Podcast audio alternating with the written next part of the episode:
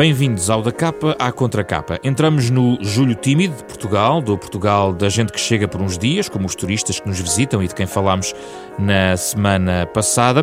Mas julho e, sobretudo, agosto são também os meses de gente que chega por mais do que uns dias, gente que vive 11 meses por ano no estrangeiro, regressa muitas vezes nesse mês, no verão, ao seu país, à cidade, vila e aldeia. Hoje falamos das migrações portuguesas com Ana Cristina Pereira, jornalista, autora do livro Movimento Perpétuo, exatamente um retrato da Fundação Francisco Manuel dos Santos dedicado às migrações portuguesas. Também connosco João Peixoto, uma presença repetida no nosso programa. Aliás, esteve aqui a falar sobre migrações, mas noutra perspectiva. Hoje, este sociólogo, especialista em migrações, vai falar falar sobre as migrações portuguesas. Sua tese de doutoramento foi exatamente sobre as migrações dos quadros altamente qualificados em eh, Portugal. Apenas uma das perspectivas que poderemos tratar nos próximos 30 minutos.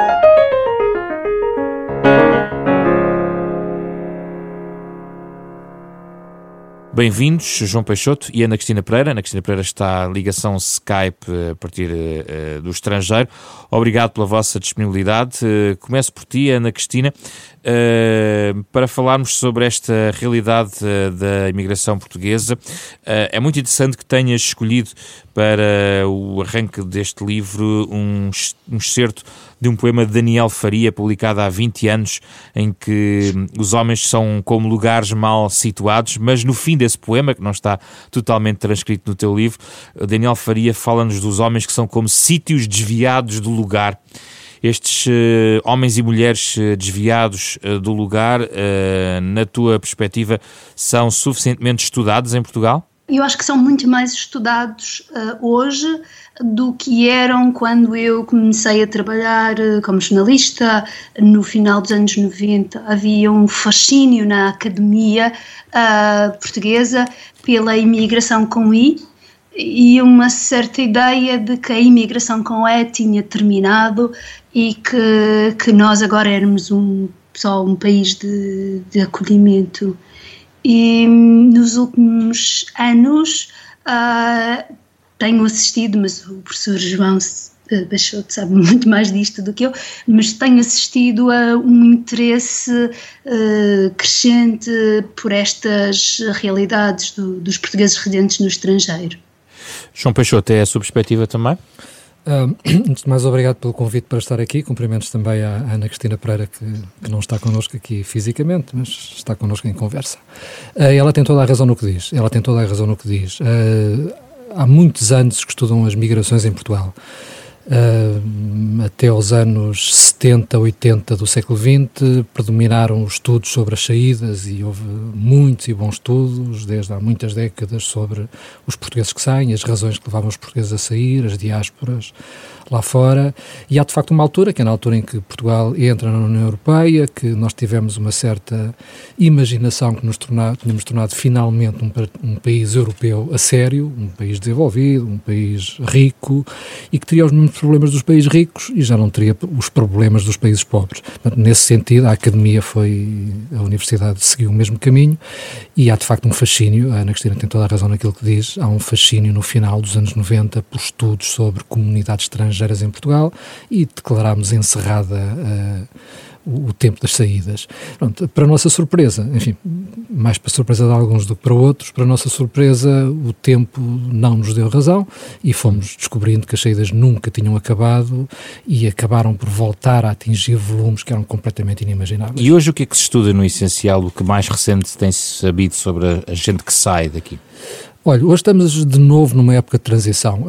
Hum, na universidade, nós agora falo um pouco contra a minha classe, mas nós devíamos ser um pouco mais independentes destes problemas que, que, que ocorrem na, na opinião pública, mas temos seguido um pouco esta, estas vagas. Tivemos o fascínio pelas, pelas entradas, uh, um pouco mais tarde, e sobretudo na altura da crise, tivemos um fascínio pelas saídas, e de facto quase toda a gente começou a estudar as novas saídas. De facto, na altura da crise, a partir de 2011, os números de portugueses que saem são semelhantes ao número de portugueses que saíam nos anos 60 do século XX, que é a altura do grande êxodo migratório. Hoje estamos numa transição. Hoje há, há, quem continue a estudar as saídas que continuam, os portugueses não deixaram de sair, e todos nós sabemos de, de casos desses, uns mais qualificados, outros menos qualificados. Há muitos portugueses que mantêm as ligações, como sempre mantiveram, entre o país onde estão e Portugal o regresso de férias em agosto sempre simbolizou que muitos portugueses saíam, mas nunca saíam completamente. E hoje tudo isto é muito mais fácil com os meios de comunicação e as viagens baratas. Portanto, a relação com, com, com Portugal é muito mais intensa. Uh, e está-se de novo outra vez a estudar alguns fenómenos de entradas, começam a ser visíveis. Uh, um, um, novo aumento da entrada de população brasileira, por exemplo. Os, os famosos investidores chineses também têm sido alvo de alguma atenção. Hoje estamos numa transição onde descobrimos que, no fundo, Portugal é um país muito complexo, que tem movimentos de, de, nos dois sentidos. Ana Cristina Pereira, uh, do ponto de vista hum, das diferentes gerações que emigraram, o teu livro traz-nos histórias das migrações portuguesas. Entre 1960 e 74, um milhão e meio de portugueses, um sexto de população residente saiu uh, de Portugal, uh, esvaziavam-se povoações no Minho, Trás-os-Montes, na Beira Alta, nas ilhas, mas hoje esta imigração é muito diferente, eh, também por ser, já deste século e ter eh, bastantes eh, meios de comunicação e de, de, informação, mas sobretudo comunicação entre, entre famílias, inclusive, é que vai certamente tornando diferentes os movimentos. Queres identificar as principais diferenças em relação à imigração de hoje e aquela de já há muito tempos atrás, mas que ainda tem uma marca cultural muito forte em Portugal? Sim, mas queria chamar a atenção para o facto de uh, um, o, o, livro uh, tenta uh, mostrar que, através de histórias concretas, que, que, este movimento migratório é contínuo e ora é mais de saída, ora é mais de, ora há mais portugueses a sair, ora há mais portugueses a regressar, mas nós estamos permanentemente nestes uh, movimentos e temos movimentos diferentes ao longo do, do, dos últimos uh, eh, 100 anos. Por exemplo, no início falamos aqui da, do, dos, dos deportados, tem a ver com um movimento de saídas forçado um, e muito político. Uh, depois temos a grande vaga uh, dos anos, uh, começa no final dos anos 50, mas é sobretudo dos anos 60 e 70, que está muito associada à pobreza extrema, à guerra colonial, à, à, à ditadura. E, um, e, o movimento atual, que é muito mais diverso, uh, quer em termos de origem geográfica das pessoas que imigram, porque nos anos 60 e 70 tínhamos eminentemente uma população mais rural uh, a emigrar e hoje pelo que percebo, as pessoas imigram das cidades e dos campos, de todo o lado, uh, e também muito mais diversa em termos de educação. Há um, mais uma vez uma certa ideia, uma espécie de mito de que uh, eu via muito isso nos anos da crise, de que só os portugueses qualificados estão a emigrar, o que é rigorosamente falso, uh, porque os portugueses imigram, os portugueses das mais diversas uh, com as mais diversas escolaridades estão a emigrar ou têm estado a emigrar. Isso é o que é uma destrução mediática, digamos, do é, relato é, dessa é nova imigração? Nossa é culpa, culpa entre aspas, não é? tem a ver com os valores de notícia. Nós, jornalistas, entusiasmamos-nos com o que é novo e então tendemos a dar uh, muito mais destaque àquilo que é diferente. E quando começou a, a, ou quando nos apercebemos que as pessoas mais qualificadas estavam a emigrar, começamos nós, nos vários órgãos de comunicação social, a fazer eh, reportagens e notícias sobre esse fluxo específico, criando na população uma certa ideia uh, de que quem estava a emigrar era só a população qualificada. Claro que houve muitos outros trabalhos, eu lembro-me de ter feito imensos trabalhos uh, uh, da população uh, muito menos qualificada, a emigrar, por exemplo, para a Inglaterra para trabalhar nas fábricas de, de, produção alimentar. Uh, ou para trabalhar no Luxemburgo uh, na construção e, e noutras e também em, em, em fábricas. E, e que diferença já há entre essas duas, digamos, vou chamar-lhe populações uh, migratórias entre qualificados e outros com qualificações mais baixas, do ponto de vista do, do seu desejo de regressar, do seu desejo de se estabelecer, do plano que eventualmente o leva, digamos, a curto prazo àquele lugar, que diferenças existem, Ana Cristina? Para mim, a diferença fundamental é que a imigração hoje é muito experimental. Uh, as pessoas vão, uh, se gostam, ficam, se não gostam, mudam de sítio. E mudar de sítio tanto pode ser regressar, uh, como ir para outro país. E há 40 anos a imigração era muito mais permanente, se é que se pode usar esta palavra, uh, era muito mais, mais correto dizer que era muito mais longa. As pessoas iam, tinham projetos migratórios que consistiam em uh, ganhar dinheiro, né, fazer a vida delas, uh, e muitos regressavam, por exemplo, quando tinham dinheiro para construir a casa, quando os filhos chegavam à idade escolar Hoje é tudo muito uh, mais volátil também porque as fronteiras uh, dentro da União Europeia uh, caíram e porque, como o professor João Peixoto estava a dizer, já não é assim tão caro, pelo contrário, até é bastante barato dentro da Europa. Há mais regressos. é muito mais experimental. É mais fácil também grande mais de metade da mais de metade da imigração eh, mais de metade das saídas hoje são saídas curtas. As pessoas não vão para ficar 20 anos. Hum. vamos, uh, vamos ouvir a perspectiva de João Peixoto sobre este tema muito bem, uh, tudo o que a Ana Cristina Pereira nos diz está certíssimo, portanto, a, grande parte da história está aqui bem contada. O que é que eu poderia acrescentar mais? primeiro, o que é que, será que os imigrantes de hoje são diferentes dos imigrantes do passado?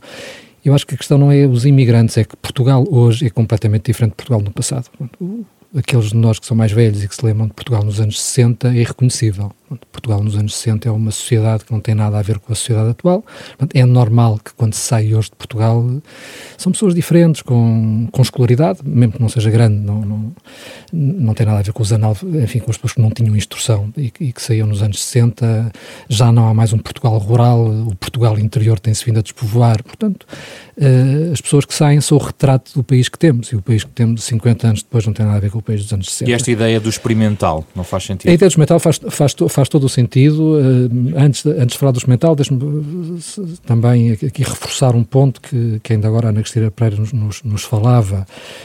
quer os jornalistas, quer a opinião pública, quer talvez alguns académicos tiveram a ilusão que tínhamos passado da época da mala de cartão para a mala de executivo, isto é, os portugueses que saíam nos anos 60, os, os famosos portugueses a mala de cartão e depois a uma certa altura era a mala de executivo.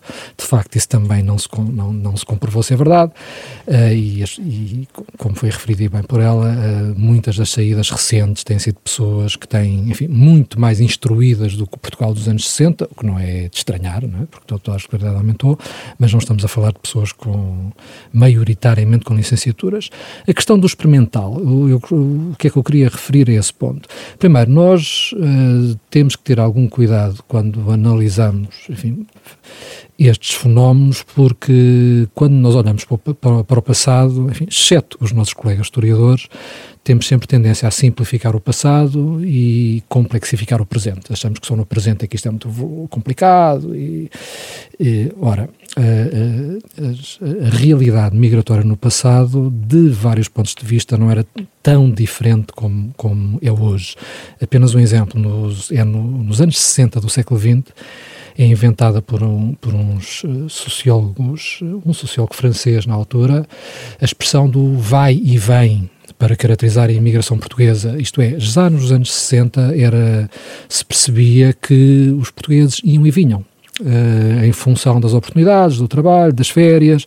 Portanto, a, a, ideia de que no passado as pessoas, era, a migração era um passo só e ficavam, e hoje estamos sempre em movimento, é uma ideia que sofre de algum efeito de, de destruição. No passado as coisas não eram tão, tão fixas e hoje não são tão voláteis. Mas gostava de chamar a atenção um último ponto que tem a ver com o facto de o um mundo hoje também não ser igual ao mundo do passado. Eu costumo, costumo às vezes dizer que as migrações é como o tango, como o casamento, são precisas duas pessoas, neste caso dois países.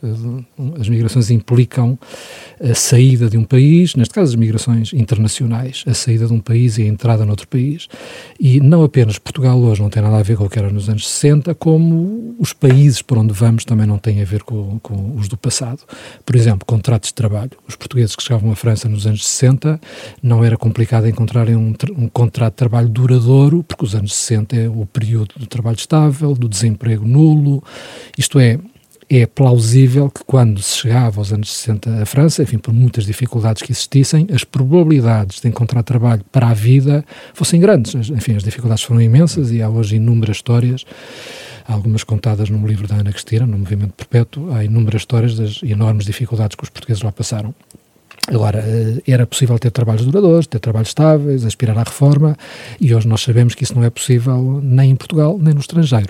Portanto, não surpreende que esta A migração de hoje tem também mobilidade intra-europeia. Hoje em dia pode entrar por França e acabar a trabalhar na Inglaterra. Exatamente. O, o caráter experimental da migração com, com o qual eu estou completamente de acordo, enfim, tem a ver com a facilidade de circulação e com o facto das fronteiras estarem pelo menos no contexto europeu, não, não existirem, portanto, ou, ou mas não, não existirem fisicamente, mas também com o facto que não é fácil encontrar trabalhos duradouros em lado nenhum. E muito daquilo que os portugueses vão fazer lá para fora também são contratos temporários, enfim, que os leva a eventualmente saltar de país em país à procura de novas oportunidades. Ana Cristina, mas diferente é também, provavelmente, e pergunto, a, a experiência de mudar de continente, por exemplo.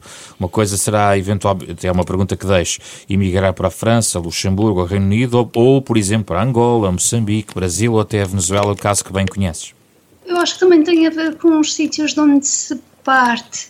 Uh, e não sei, e gostava muito de ouvir a, a opinião do, do, do, professor João Peixoto sobre isto, que é uh, uh, quando se parte, por exemplo, das ilhas, que é uma realidade que, que eu conheço também bastante bem porque cresci na Madeira, um, a, a noção de espaço é tão pequena o mercado de trabalho é tão pequeno uh, que, que partir é, é mais pensar em não voltar do que quando se parte de Lisboa ou, ou do Porto, em que o mercado de trabalho, apesar de tudo, é muito mais dinâmico e pode haver momentos em que há menos oportunidades e momentos em que há mais. Um, portanto, esta é, esta é uma questão que é o sítio de onde se parte e depois a outra é de facto o sítio para onde se parte, uh, porque acho que é diferente emigrar para o Canadá ou para os Estados Unidos uh, ou, ou, para o Brasil e, e emigrar para ali para Madrid uh, ou para Paris, né? as, as distâncias uh, e as proximidades culturais também uh, são diferentes consoante o, o, país de, o país de destino. João Peixoto? Um, mais uma vez totalmente de acordo. A questão das, das, das, da diferença consoante as regiões de partida, eh, vamos ver, é bom nós pensarmos que quando migrar não é uma coisa fácil, ter, ter, fazer turismo é uma coisa fácil, todos nós gostamos de passar algum, algum tempo no exterior. Migrar, o que significa desmontar uma casa, desmontar uma vida, arriscar num sítio completamente diferente, migrar raramente é fácil. Uh, às vezes, quando temos que arrastar a família, muitas vezes a migração é uma situação complicada. Quando a migração existe, é porque nós temos uma, uma expectativa forte de que vamos melhorar a nossa vida.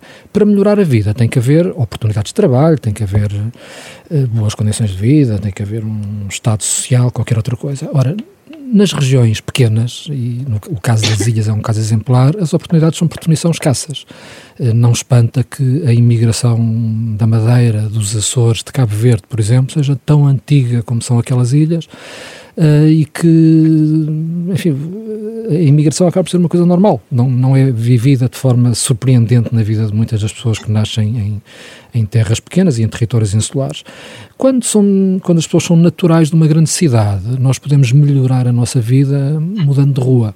Uh, passando para, para o bairro ao lado e mudando de emprego.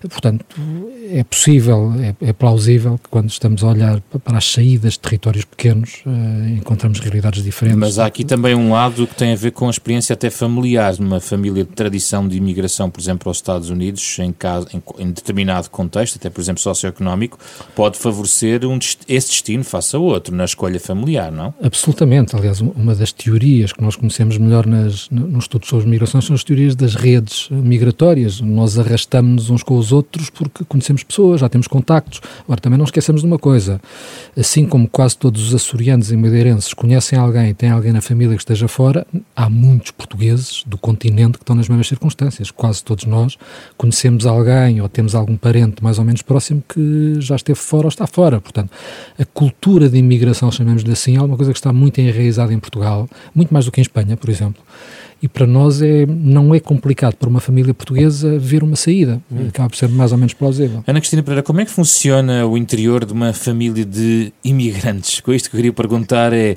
uh, numa família fortemente marcada pela imigração para um determinado país, uh, em gerações posteriores pode colocar-se a possibilidade de não imigrar ou haver sempre essa tensão familiar. Isso existe nas famílias uh, que têm, uma, digamos, uma história familiar de imigração? A minha família é uma família com uma grande história de imigração. Eu eh, casei-me agora há muito pouco tempo e a festa de casamento foi uma coisa bastante curiosa porque tinha gente a vir de várias partes do mundo um, eh, mostrando realmente esse, esse fluxo, no caso da Madeira, que é muito forte para a Inglaterra e para a Venezuela. Um, e no meu caso concreto, o meu marido é norte-americano, o que ainda traz outra, o outro lado. Mais um continente. é mais, um, mais, mais um, um, uma peça para este, para este jogo. Eu acho que há uma certa naturalização nestas, nestas famílias, como o professor João Pacheco estava a falar. Uh, quando eu crescia, crescia, eu queria estudar, queria ir para a universidade, mas muitas das minhas primas nem sequer colocavam essa possibilidade. A possibilidade natural para elas era uh, de, de, ir para a Inglaterra. Na, na, minha geração já não era a Venezuela, uh, era, era a Inglaterra. Uh, na Madeira não, nunca houve um grande fluxo para para a França. Né? Os sítios têm, por exemplo, os Açores têm uma ligação muito mais forte uh, aos Estados Unidos e ao Canadá, a Madeira tem uma ligação mais forte à África do Sul, à Venezuela e à Inglaterra. O, o continente português uh, tinha uma ligação muito forte inicialmente à França, à Alemanha, ao Luxemburgo depois também depois à, à, à Suíça e mais tarde ao Reino Unido. Agora uh, o mapa uh, da imigração é extremamente diverso. É. é. muito mais diverso, sempre foi diverso, mas é muito mais diverso hoje uh, do que era. Mas também é engraçado ver essas pontes que têm a ver com as ligações que, que o professor João Peixoto falava, que são as redes de vizinhança e as redes de familiares, as redes de amizade, que vão fazendo com que uns chamem os outros um, e, e com que isto de emigrar, sendo doloroso, porque não deixa de ser, e acho que isso também é um mito que é importante nós, no fundo, desmontarmos aqui neste programa, que houve uma certa ideia de. Uh, ultimamente, uh, uh, de ligar muito a imigração ao espírito de aventura e como se fosse indolor, uh, como se fosse tudo maravilhoso. E há um lado de descoberta, uh, mas também há um lado de nostalgia e de saudade e de adaptação que é muito uh, uh, vincado nas histórias da imigração. Eu escrevo sobre imigração há quase 20 anos Uh, e vejo isso de uma forma muito clara, que há, há sempre um ajuste muito grande que é preciso fazer e que no caso da imigração dos anos 60 e 70 uh, ah, era particularmente uh, problemático porque estamos a falar de pessoas com nível de escolaridade baixíssimo, muitas vezes pessoas analfabetas que não falavam a língua um, do país de destino, portanto chegavam à França ou à Alemanha uh, ou ao Luxemburgo e não sabiam uma palavra uh, das línguas uh, faladas nesses, nesses países. Hoje, com o nível de educação que apesar de tudo cresceu muito nos últimos anos, um, é o mais frequente é as pessoas falarem línguas estrangeiras e, portanto, esse impacto não ser uh, tão dramático, até porque também há, hum. a rede telefónica é muito mais comum. É muito mais fácil, não é? E pelo menos esse contacto. É? Sim, é mais fácil manter o contacto, e, mas também uh, não se tornou indolor, era isso que eu queria uhum. tornar claro. evidente. Uh, uma pergunta final que são duas, no fundo, uh, João Peixoto. Primeiro, na questão das redes, que, que sabemos hoje sobre as as ligações entre diversos tipos de imigrantes lá fora. Portanto, se existe esta ideia da imigração mais qualificada versus uma outra imigração de menos qualificação, essa diferença de qualificações sente-se na rede que pode ser estabelecida uh, lá fora entre portugueses, uh, cidadãos da mesma nacionalidade? E a segunda questão tem a ver com a imagem uh, que mudou uh, de Portugal em relação aos seus imigrantes, a forma como os vê e como os trata? Duas questões complicadas, uma vez também se, se consigo responder. A questão das, das, das redes. Um, as redes pressupõem também que haja enfim, grupos nos países nos, no, nos destino que nos passem informação. Repare, qual é a vantagem das redes? Migrar não é, como dizia a Cristina Pereira, e bem, alguma coisa indolor. Eh, é uma, é uma aventura no bom e no mau sentido, porque implica risco, não sabemos o que vamos encontrar. É normal que antes de migrar as pessoas procurem boa informação sobre aquilo que as espera, porque ninguém vai a ninguém é tão nem os aventureiros são tão aventureiros, quanto mais as, as pessoas normais. A rede o que, o, em que consiste são pessoas que nós conhecemos, da nossa família, em quem temos confiança, que nos dá informação segura sobre aquilo que se passa. Ora, quando as, as comunidades portuguesas no mundo eh, eram aquelas que, que, resultaram das vagas dos anos 60, princípio dos anos 70, elas ainda puderam chamar algumas pessoas. Agora, quando começam a haver novos fluxos de pessoas qualificadas, pessoas que ainda não tinham familiares no estrangeiro, é normal que tenham acionado outros mecanismos diferentes dos mecanismos do passado. Isto é, dito de outras maneiras, eu acredito que muitos portugueses que têm ido para a França e para Luxemburgo continuam a utilizar as redes. Agora, muitos dos portugueses que começaram recentemente a ir, por exemplo, para o Reino Unido, coisa que já deixou de acontecer, porque o Reino Unido também está volátil, está a mudar. Nós, uh, os portugueses já tiveram que utilizar outro, outros mecanismos. Há, aliás, alguns estudos curiosos sobre a diferença entre os mecanismos que, levam, que nos levam para certos sítios. Uh, uma coisa é ir através da família que nos passa a informação, que nos dá informações sobre o emprego. Outra coisa é responder a anúncios ou responder aos apelos de agências de recrutamento. Nós sabemos que, por exemplo, os enfermeiros portugueses, que, que estão em muitos dos, dos hospitais e centros de saúde britânicos e alemães, têm sido recrutados ativamente por agências de emprego desses países em Portugal. Nós sabemos que há portugueses que estão em boas empresas lá fora que têm respondido a anúncios de emprego ou então respondem a solicitações de empresas de recursos humanos e que vão lá para fora. Isto é, por vezes, estas novas vagas têm utilizado mecanismos diferentes dos mecanismos tradicionais, até porque ainda não há muitos portugueses da nova vaga instalados. Quando estiverem, é normal que se, que se atraiam Então já vamos à segunda questão. Ana Cristina Pereira, em relação sobre estas redes dos imigrantes eh, lá fora. Concordo completamente com o que o professor estava a dizer. Vê-se muita gente hoje também, uh, por exemplo, tem perfis no LinkedIn ou, uhum. ou que fazem procura ativa uh, de, de, de, trabalho através da internet, vêem os anúncios uh, e vão a entrevistas. apanham um avião para ir a Londres a uma entrevista, como apanham um comboio para ir a Lisboa a uma entrevista, né? Portanto, é muito mais diversificada a questão da rede. Em, gostava de dizer algo em relação à, à imagem, que, a questão que estavas a colocar. Sim, sim. Que é, há uns anos, e isso enfurecia-me imenso, imenso, uh, era comum um, a, a, cobertura que se, noticiosa que se fazia da imigração agora em agosto era uh, enviar equipas de reportagem para para, para a fronteira de Vilar Formoso, um, ver os carros uh, dos imigrantes a chegar e só faltava perguntar, só faltava alguns jornalistas perguntarem aos imigrantes uh, quantos acidentes planeavam uh, provocar na estrada.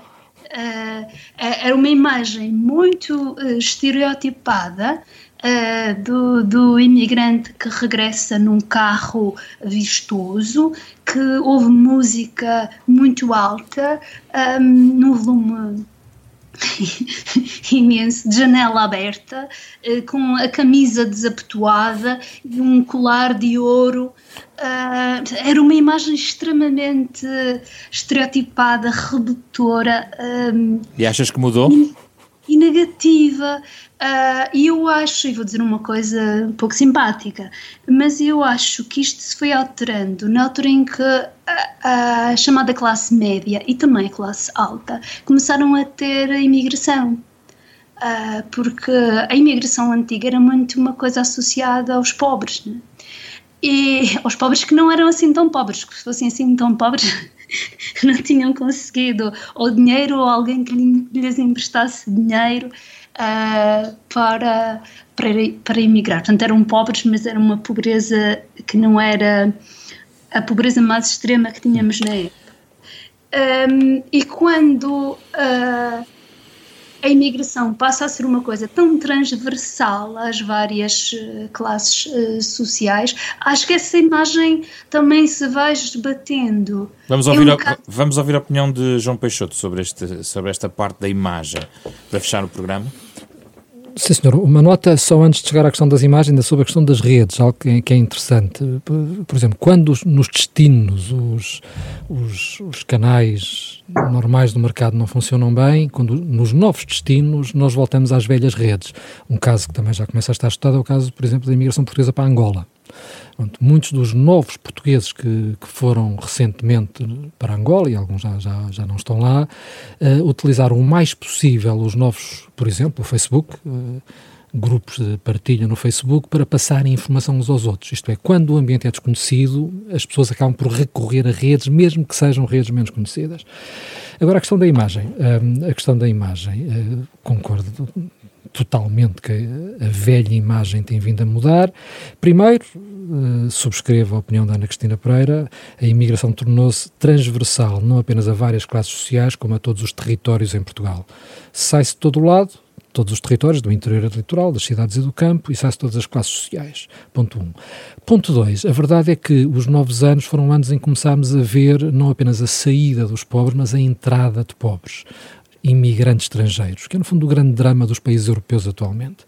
Uh, Portugal, a sensação que, que, nós temos é que se sente um pouco perplexo no meio desta questão, porque por um lado nós sentimos alguma pressão da entrada de estrangeiros pobres e essa realidade não desapareceu e continua a existir. Portanto, nós vemos o que é a migração por causa da pobreza, pessoas que vêm para Portugal para tentar ter uma melhor, vida.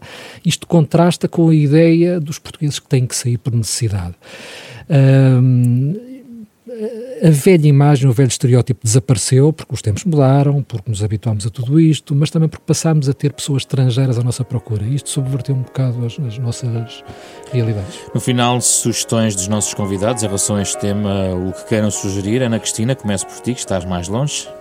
Eu tenho uh, alguma dificuldade porque há de facto tantos uh, livros que, que poderia recomendar. E se calhar vou então um, focar este do, do Vitor do Vitor Pereira que assinou o prefácio um, deste, deste livro, do, do Movimento Perpétuo, que é um livro super interessante sobre a imigração no tempo da ditadura. Chama-se A Ditadura de Salazar e a Imigração, o Estado Português e os seus imigrantes em França. e mostra a complexidade do fenómeno de então, que tem a ver, por exemplo, com a própria postura do regime um, ditatorial que era muito dúbia. Por um lado, proibia a imigração, mas por outro lado, não, não tentava fechar as portas uh, da melhor maneira que, que, podia, porque lhe convinha uh, que, as, no fundo, que as pessoas saíssem e que houvesse remessas de imigrantes. Portanto, dificultava as coisas para as mulheres não irem e para só irem os homens e, e, Portugal receber as, as remessas. Era uma posição assim uh, extremamente uh, complicada e, e, eu acho isto muito interessante porque há uma ideia também muito redutora de que a imigração era proibida, ponto. E não era bem assim. João Peixoto, sugestão. Uh, eu vou dar uma sugestão que não me fica muito bem fazer, mas, uh, mas, mas, vou fazer, mesmo não ficando muito bem. E que é um pouco um contraponto recente a uma, a uma à referência que a Ana Cristina Pereira ainda agora, ainda agora nos deu. Deu-nos uma referência da velha imigração dos anos 60 e eu vou falar rapidamente de um livro onde eu próprio estive envolvido, daí que não, não me fico muito bem, e que é sobre a nova imigração. Uh, foi um livro que publicámos em 2015, aqui em Portugal, pela Gradiva, chama-se Regresso ao Futuro, a nova imigração e a sociedade portuguesa. Excelente livro. Uh, obrigado. E o que quisemos precisamente foi tentar ver, já sabíamos e bem o que se passava no passado, vamos ver o que se passa agora, sabendo que estamos a regressar. A ideia do regresso ao futuro é, é, um jogo de palavras com o filme do mesmo nome, porque na prática este futuro que vivemos hoje é muito parecido com o passado que nós tínhamos. Nós fizemos, estudamos uh, em profundidade seis países, três países europeus e três países extra-europeus, o Reino Unido, a França, o Luxemburgo, Angola, Moçambique e Brasil. Seis países de destino. Nestes seis países de destino encontramos muitas novidades e várias delas falámos hoje nesta conversa, mas também muitas semelhanças em relação ao passado.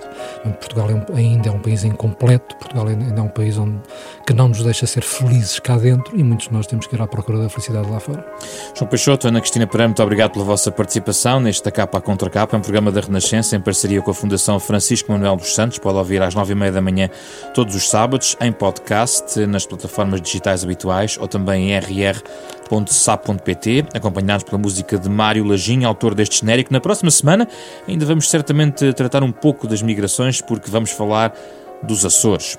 Eu sou José Pedro Frazão, produção de Ana Marta Domingos e Marina Duarte, com o apoio de Carlos Schmidt e André Peralta. Regressamos no próximo sábado.